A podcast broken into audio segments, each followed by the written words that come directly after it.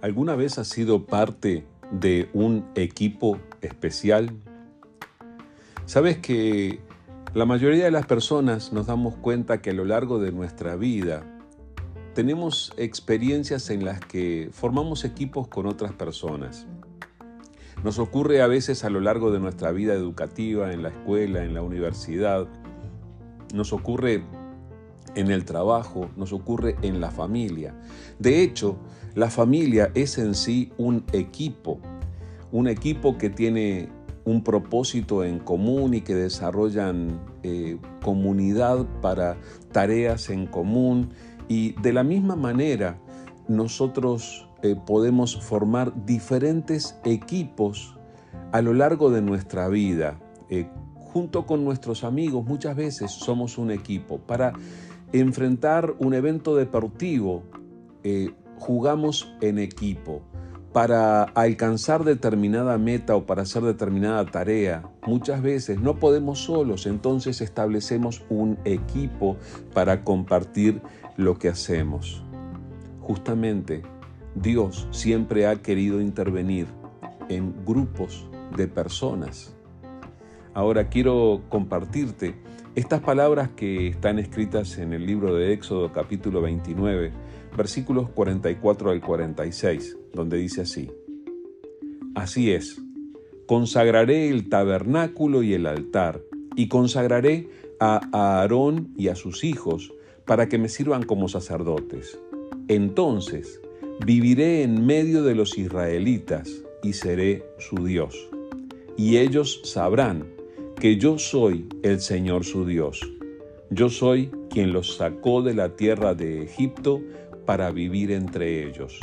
Yo soy el Señor su Dios. Observa en estas palabras cómo Dios, como hemos dicho en otras ocasiones, manifiesta su intención de acercarse a las personas. Él quiere que nosotros tratemos con Él.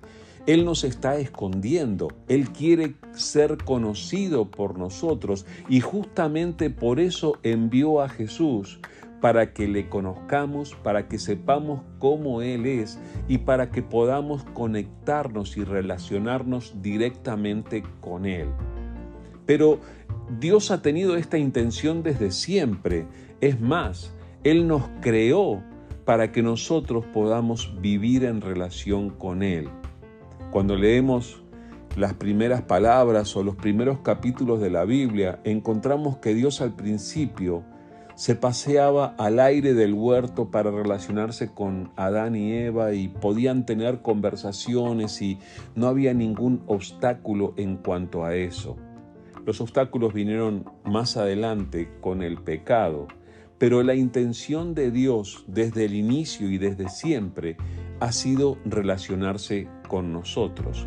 Pero fíjate cómo Dios no solamente quiere relacionarse con nosotros individualmente, o sea, uno a uno, sino que también Él quiere vivir en medio de su pueblo, vivir en medio del grupo de sus hijos.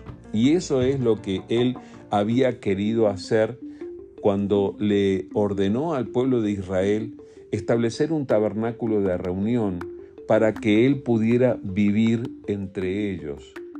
Dice en estos versículos, entonces viviré en medio de los israelitas y seré su Dios. Dios quiere ser tu Dios, pero no solamente tu Dios individualmente, sino que quiere ser el Dios del equipo del que formas parte.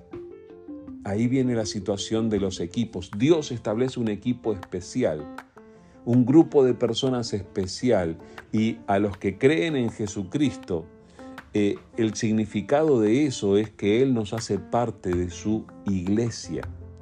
La iglesia no es un grupo de personas perfectas, al contrario, somos todos imperfectos y estamos todos en proceso de cambiar y de mejorar pero Dios está en medio de su iglesia.